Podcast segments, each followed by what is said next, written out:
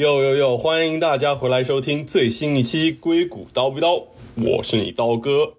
这期节目呢是我两周年特别节目。那这期节目呢，我想回到电台名本身，就是我们想好好回来聊聊硅谷，就是硅谷是如何成为现在的硅谷的。当然，我们不是从历史的角度，我们想从就是经济学的角度来聊一聊这个话题。那这期节目呢，我也请到了往期嘉宾党哥来和我们继续聊一聊这个话题。来，党哥，不如先做个简单的自我介绍吧。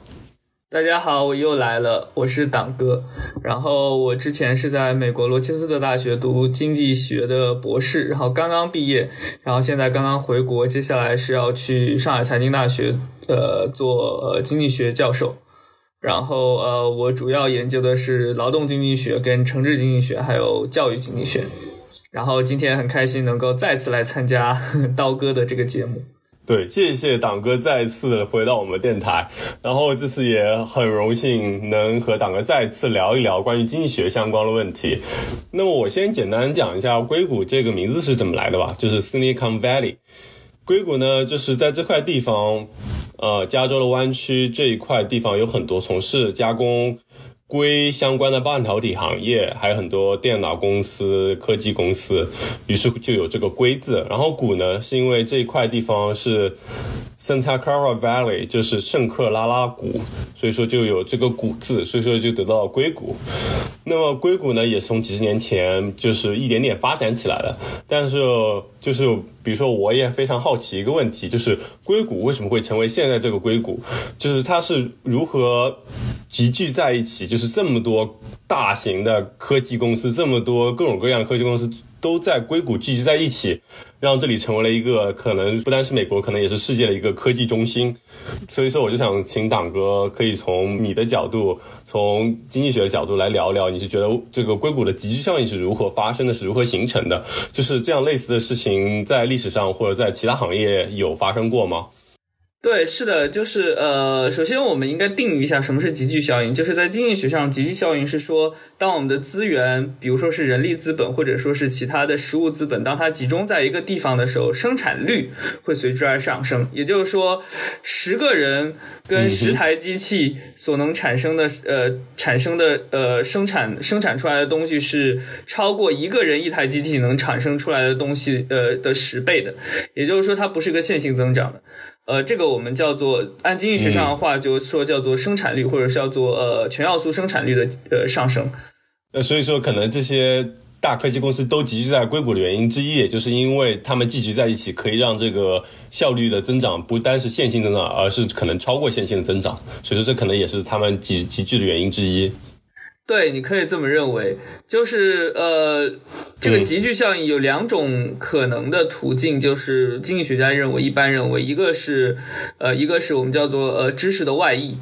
所谓的知识的外溢，就是说，就是说，一般来讲，呃，经济学家会认为，知识知识不仅仅是一个私人物品，它是一个公共品。也就是说，我学到了一个知识，用在了一个地方，它是可以被其他人学过去的。所以这里有一个外溢效应，所以英文叫做 spillover effect。所以说，当你看到呃英特尔有一个技术进步的时候，它虽然它有呃它可能有专利的保护，但它依然会以某种方式传播到其他公司那儿。所以说，其他想要跟随英特尔脚步的公司就会更愿意去把自己的工厂跟研究基地建在英特尔的呃研究基地跟工厂旁边。这样的话，他们就能够更快的学习到英特尔的新技术。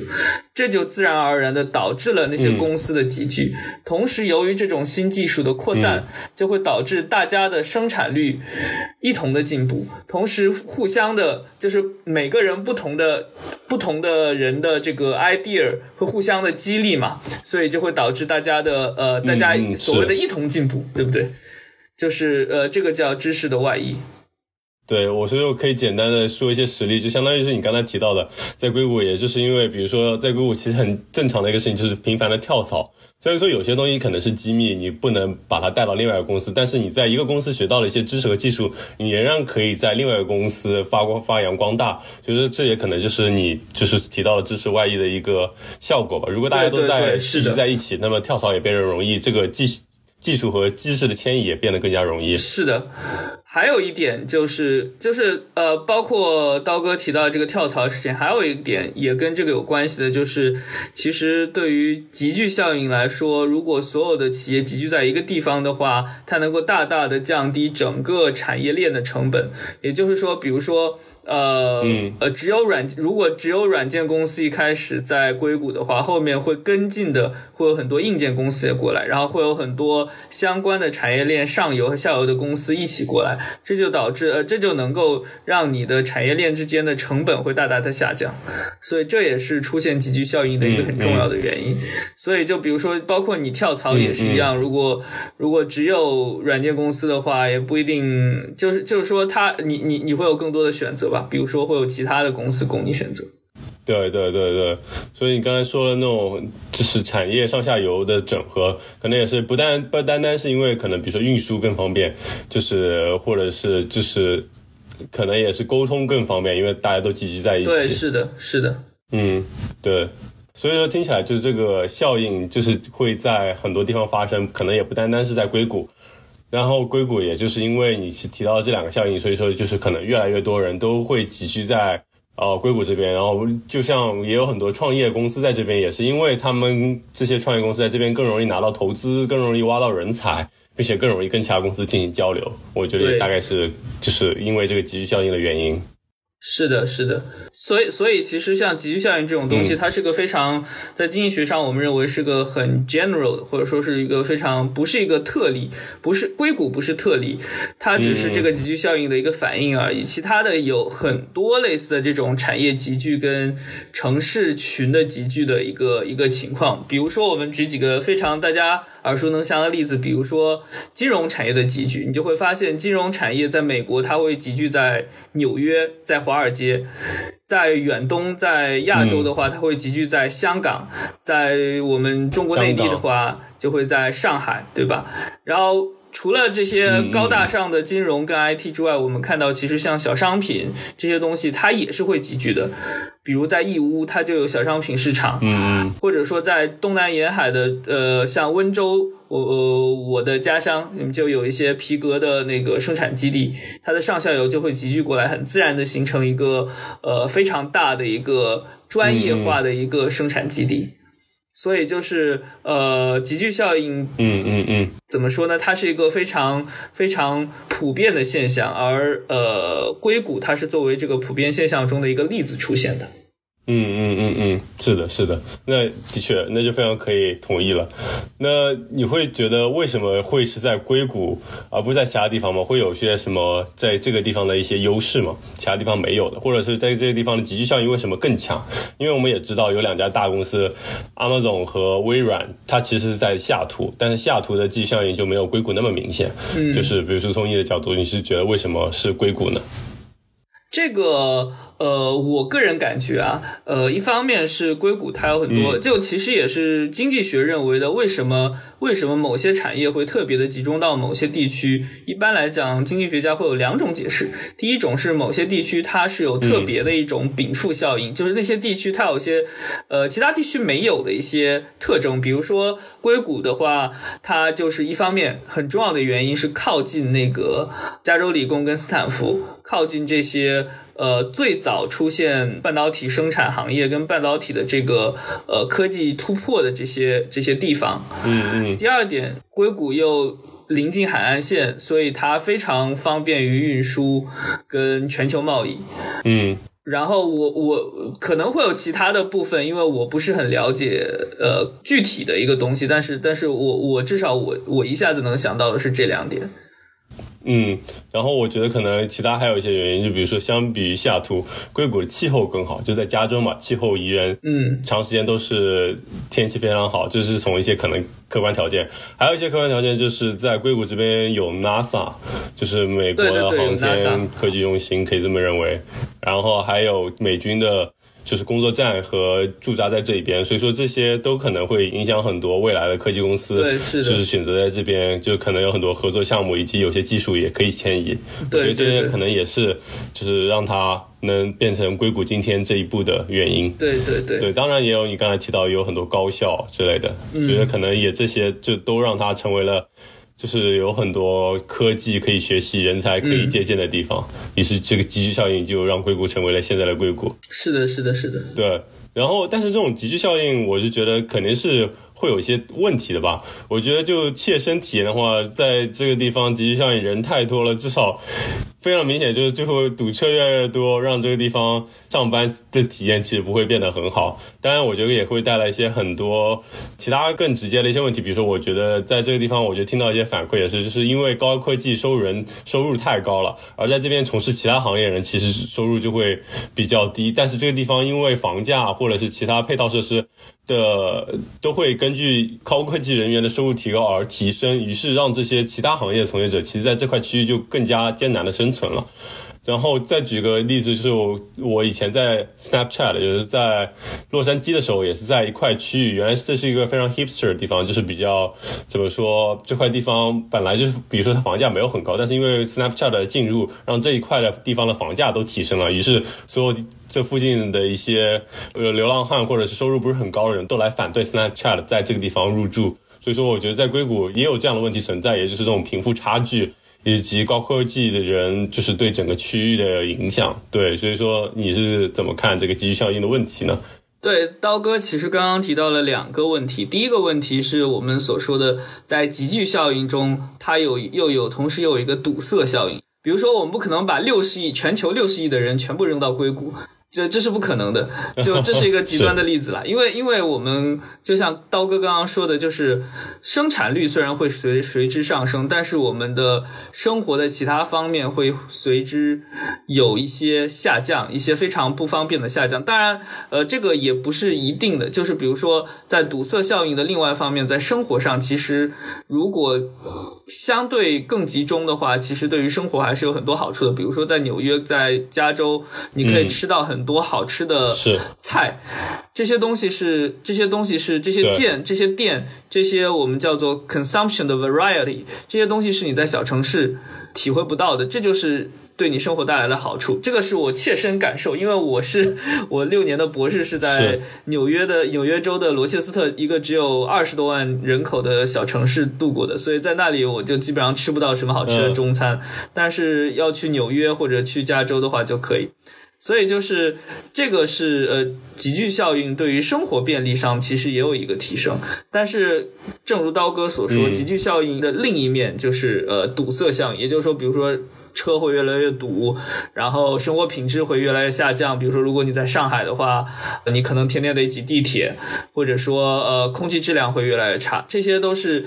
这些都是很重要的。你当你集聚的可能过度的时候，会出现的问题和状况。这些东西我们一般会称之为所谓的城市病，尤其是一些大城市，在一些人口密度特别大的城市，就会出现这样的情况。这个时候，我们不是说没有办法解决，但是目前看。来的话，解决还是比较困难。比如说，最重要一点一点就是，随着人口的聚集，我们必须要。增加公共品的服务的提供，这就需要考虑到呃本地政府的行政能力了。比如说人太多的话，呃太堵车了，我们就得建地铁，对吧？呃建地铁不够的话，我们还得建高架。所以这些就是就是呃一些疏解堵塞问题的一些办法。是这个是一个堵塞问题，绝对是一个大问题。是。的确，你说政府管理的话，硅谷其实就是有一些地方的政府就有提出一些建议，或者是以希望可能将来要执行的，就是可能会强制一些大公司，就是一定要实行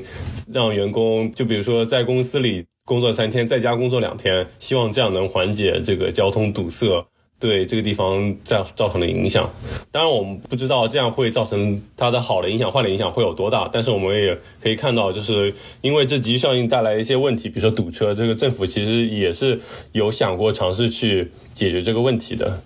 对，是的，就是呃，大城市病。不是说完全不可解，但是最关键的在于大城市病必须要有一个有作为的一个地方政府去通过扩张它的基础设施来呃取得成绩。一个比较不好的例子，负面的例子就是比如像一些基层能力、基层政府能力比较弱的地区，像南美的一些国家以及印度的一些地方，你会发现它的大城市病就非常厉害，就会出现大量的贫民窟跟那个呃城。城市的拥堵跟那个非常差的这个环境的问题，所以这些环境卫生等等等，嗯，所以这些就是比较不好的例子。好的例子就比如说像日本的东京，像韩国的首尔这些都市圈，它的呃人口密度是极其极其大的，但是它依然保持了一个相对良好的一个城市的运转，无论从卫生还是从公共交通来讲，呃，这些就是属于它的这个基层政府的能力比较强。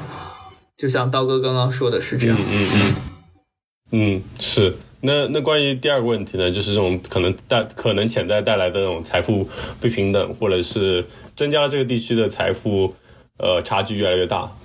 对刀哥提的这个问题，第二个问题其实是这些年来经济学家非常非常关注的一个问题，就是一个呃空间上的不平等。嗯，我们都知道这些年从一九。八零年代开始之后，也就是从里根、撒切尔改革之后，美国的不平等程度是大大加剧的。其中很大的一部分的原因，嗯，就是由空间集聚带来的。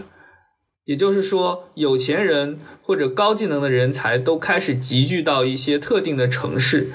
同时，由于刚刚刀哥提到的这个呃这个集聚效应导致的房价的上涨。他把这些其他的这些城市的穷人给挤到了那些呃生产率低、工资低的城市，也就是说，这就导致了嗯有钱的人越来越有钱，然后高技能的人越来越有钱，低技能的人越来越没钱，这是一个典型的一个挤出的效应。而且不仅在城市与城市之间有挤出效应，呃，刀哥刚刚说的还有一点就是。在城市内部也有挤出效应，这个在在英文中我们叫做 gentrification，呃，中产阶级化。也就是说，在原来一些由呃城市当中有一些可能靠近市中心的地区，它是由呃相对贫穷的人居住的，但是由于中产阶级的涌入，把这些。地方的房租给推高了，导致穷人付不起了，这些穷人被迫搬到更远的地方，然后他们就只能去选择一些更加呃工资更加低的工作，然后同时又要忍受更长的通勤时间，所以这也是一个导致了一个呃不平等的状况。那么这两方面的不平等确实是一个巨大巨大的问题，包括之前刀哥提到的，呃，像 Snapchat 进入一个新的地区，包括之前呃亚马逊本来说要在纽约搞的嘛，后来也被也被那个当地居民给抗议了，所以这个其实又回到了我们那个问题，就是说高科技发展的时候，其实不只是高科技发展的时候，或者说是这些高技能产业集聚的时候，呃，它虽然会给本地政府跟本地的高技能的人才，或者说本地的，或者说本地的 landlord，就是那些有有那个地产、有资产的这些人带来巨大的好处。但是对于那些没有资产的人，比如说那些要租房的人来说，是会给他们带来巨大的痛苦的。这个也是集聚效应的一个大的问题，就是我们怎么去平衡这个效率、这个公平的问题，就是我们如何让所有的社会成员去分享这种呃生产率带来的提高，而不是让他们由于这种分享呃由于这种生产率的提高跟集聚而导致他们的这个呃生活品质的下降。对，那所以怎么办呢？就是或者说，就是是，这所以说这的确是一个就是现在这个现象和问题，是吧？对，那所以说怎么办呢？就经济学上有提出一些什么解决措施吗？对，就是比较困难，但是呃，有几个解决措施很重要的一点：新建基础设施，然后大量提供公租。比如说像新加坡，嗯，呃，他们做的就是提供大量的公共住房。提供大量公共住房的好处就是能够减降低这个房租。我们知道，像新加坡，它是一个很小的城市，它是个集聚效应极其强的，因为它它其实就是个城市国家嘛，所以它它的它的集聚效应人口密度是极大的。这个时候，呃，如何保证穷人能够住得起房子，不被不被挤出去？所做的一点就只能就是由政府新建房子，然后通过呃大量的新建公共住宅，然后这些公共住宅的房租是由政府管控的，就不会让房租呃过高，让穷人能不能够付得起。然后，同时，由于这些公共住房的存在，就会使得私人住房的价格跟房租也不会过高，因为呃，因为你总是有公共住房的这个这个外面的这个选择在的嘛，所以它会呃一直把那个房屋的价格给压压制下去，就不会让它涨得过快。这个是一个，还有一个是就是呃新建基础设施。扩扩大城市的规模，比如说呃，然后建立城市群，而不是一个城市，或者说就是说。建立大量的卫星城镇，这就是首尔圈、首尔都市圈跟东京都市圈在做的东西，也是目前我们国内尝试做大湾区。雄安对，呃，雄安雄安倒不是尝试做大湾区、做长三角城市群的一个原因。也就是说，我以后在上海工作的人不一定要住在上海，我可以住在比如说嘉善，我可以住在这个苏州附近，然后我可以通过高铁或者说是高速的列车去通勤上班。这样子的话，就能够大大的疏解这个你的城市的压力。同时，那些穷人可能他虽然在上海买不起房子、住不起房子，他可以在呃上海郊区住得起房子。那这个时候，如果我有呃上海郊区到上海的非常方便的公共交通的话，比如说呃大规模的地铁系统，那我就不需要去因为我住不到上海而没有办法在上海找高薪的工作。嗯嗯，这个也是很重要的一个办法。大概目前就是主要是这几种办法，当然还有一个非常传统的，所有人都会想到的，就是我们需要给那些高科技公司跟高技能人、高技能人才的行业去呃多收一些所得税，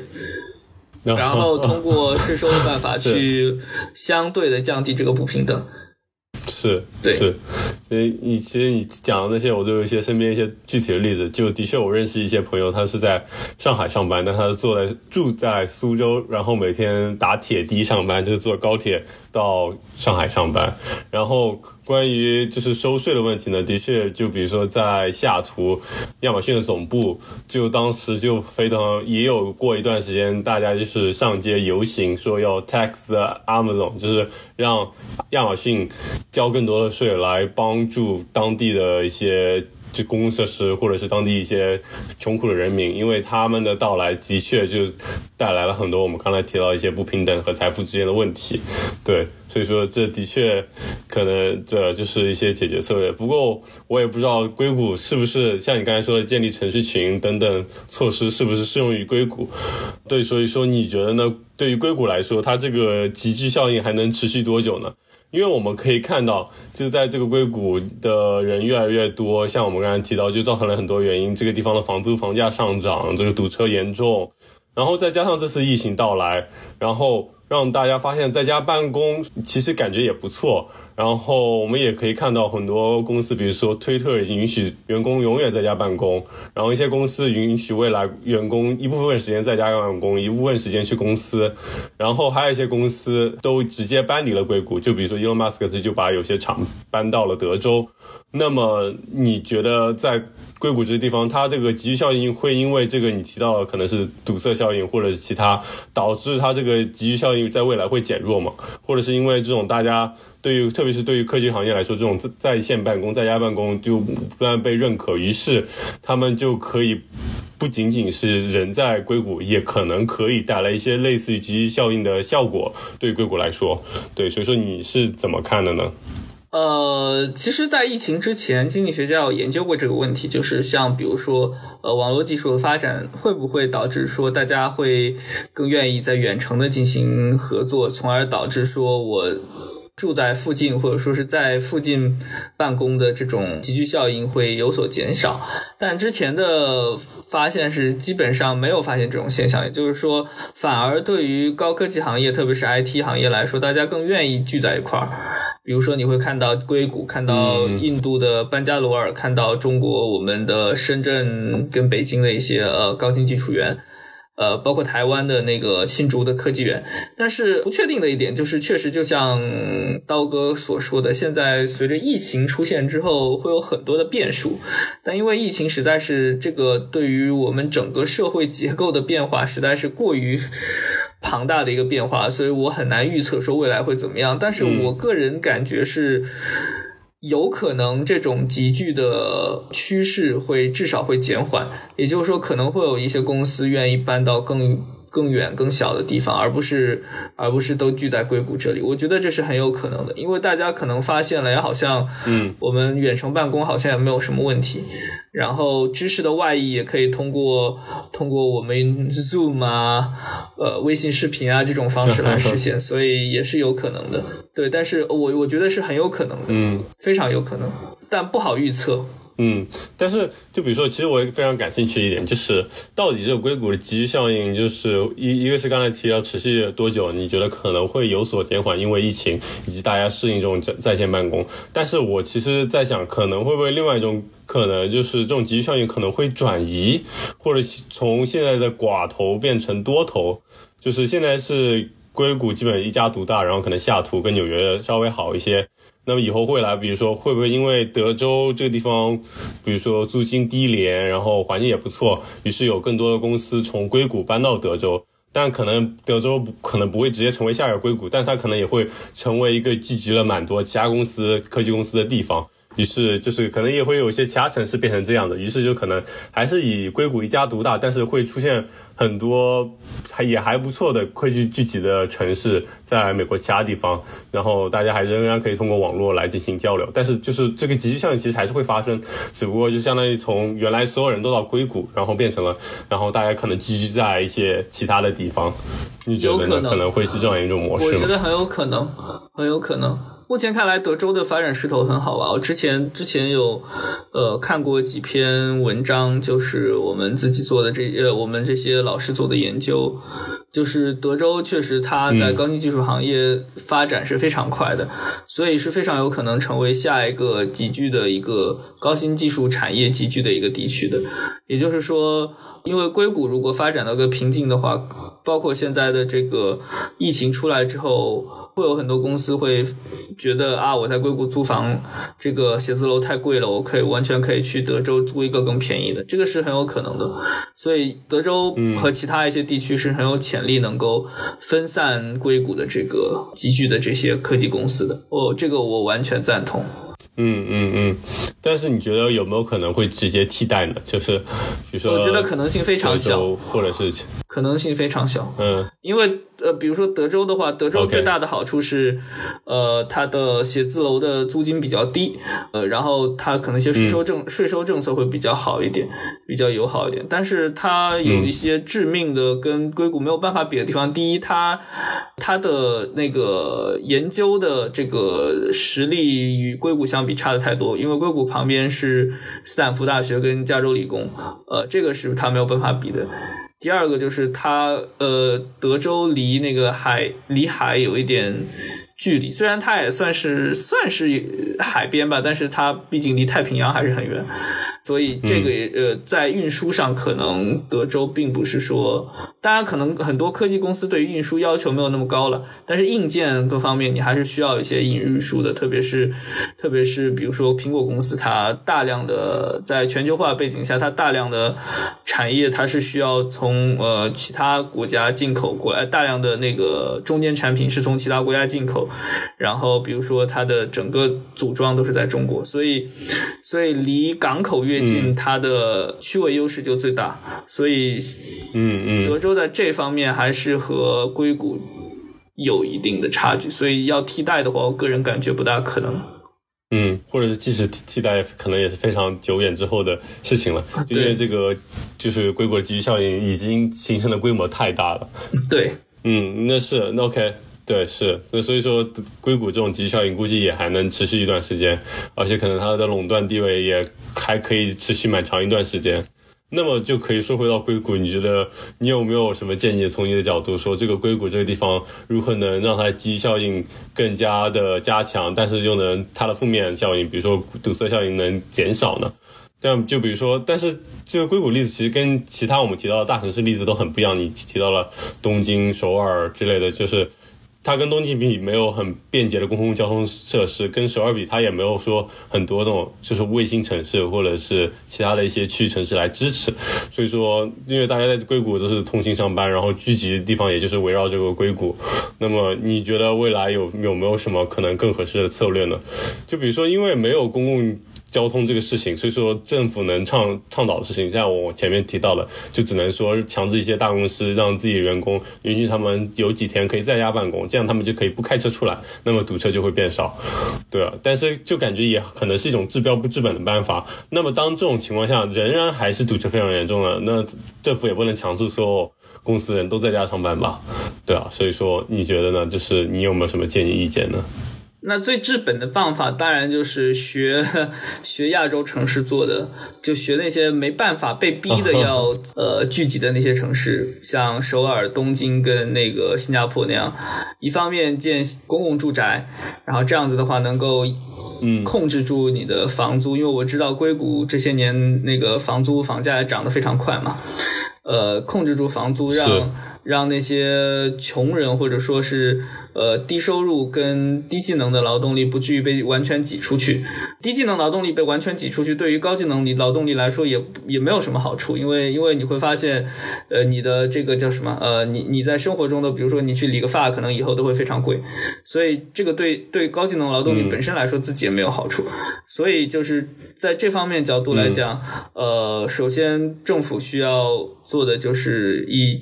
增加公租屋的手段去压控制住房价。第二点就是、呃新建基础设施，呃，最重要的就是公共交通。当然，这两点在美国都比较难实现，因为它的政治因素的原因，所以非常困难。包括美国人的传统的政治文化，他不是特别喜欢喜欢这种大政府进行基础设施投资的这种大政府。呃，还有一方面，当然就是因为嗯美国人传统上更喜欢私人出行，而不喜欢公坐公共交通。当然，经济学家一直在说，美国政府应该增加基础设施，尤其是公共交通的投资，尤其是在大城市。但是政府听不听是另一回事，或者说，政就算政府想做，它也可能有各种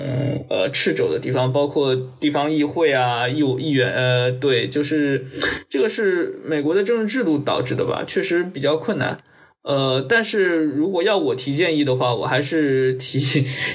我还是要说，就是目前经济学家大家可能会觉得这两点比较重要。当然，当然进行通过税收进行再分配也是很重要的一点。对，嗯嗯嗯，对就是还是对高科技人，就是可能这个税收进行这个税收转移，就就是能在当地能对一些低收入人进行一些扶持和帮助。对高科技，因为高科技公司的出现，其实会摧毁很多传统的行业。这对于这些被摧毁行业的人，其实是他们是受到很大的创呃冲击的。比如说网络零售出来之后，对于那些街角的零售店，它受到冲击是非常大的。那这这个我们就需要考虑说，呃，需不需要就是去通过税收的办法去至少转移一部分新增加出来的财富给那些受到冲击的人。嗯，对，OK，那那你觉得，就比如说，回到一点再实际一点，对于住在硅谷的人以及想去硅谷的人，对他们来说，他们有没有什么办法，就是能帮助他们更好的，就是做这个选择，我要不要去硅谷，以及可能更好适应在硅谷的生活呢？我觉得看你自己吧。我觉得其实像你们这些程序员的话，不会受太大的影响，因为集聚效应对于你们基本上都是正面的影响，而不是负面的影响。比如说房房租再高，它也不会高过 你们的工资，所以对你们来说并没有什么影响。但当然，如果你们想在那儿买房，可能还是有点影响吧。呃，但是房租什么的根本不会不会有问题，而且你们住的也都很好，而且你们也都是自己开车，也不会有是不会有交通不便捷的问题。呃，所以归根结底的话，还是看你自己的对、对那个那个地方是不是喜欢吧。因为我觉得未来无论它的集聚效应怎么发展的话，对于高技术人才，嗯，不会有特别大的冲击。嗯嗯。是，嗯的确，我们刚才讲到影响，可能都是对低收入人群和其他一部分人的的一些影响可能更多。是的对于就是在这个集聚效应中本身这种高技术人员，可能是正向影响更大一点。对，然后可能大家需要，可能只是简单需要考虑，就是自己在这个地方能拿到多少收入，以及这个地方的生活成本和生活环境是的是的是是不是值得，就是跟这个收入相比，这可能就是最简单的你要考虑的事情了。对，特别如果你买了房子的话，呃集聚效应越多，人过来越多，你房价还会越高，所以你更开心。是的，是的。对，好嘞，行，我觉得这期节目也聊了挺多了，谢谢党哥的分享。谢谢。我们也就是聊了硅谷为什么成为现在的硅谷，硅谷可能未来会是怎么样。然后至于要不要来到硅谷这个地方，对于有选择的朋友来说，这个也就交给大家自己去定夺了。好的，也感谢大家收听，我们下期节目再见吧。好，拜拜拜。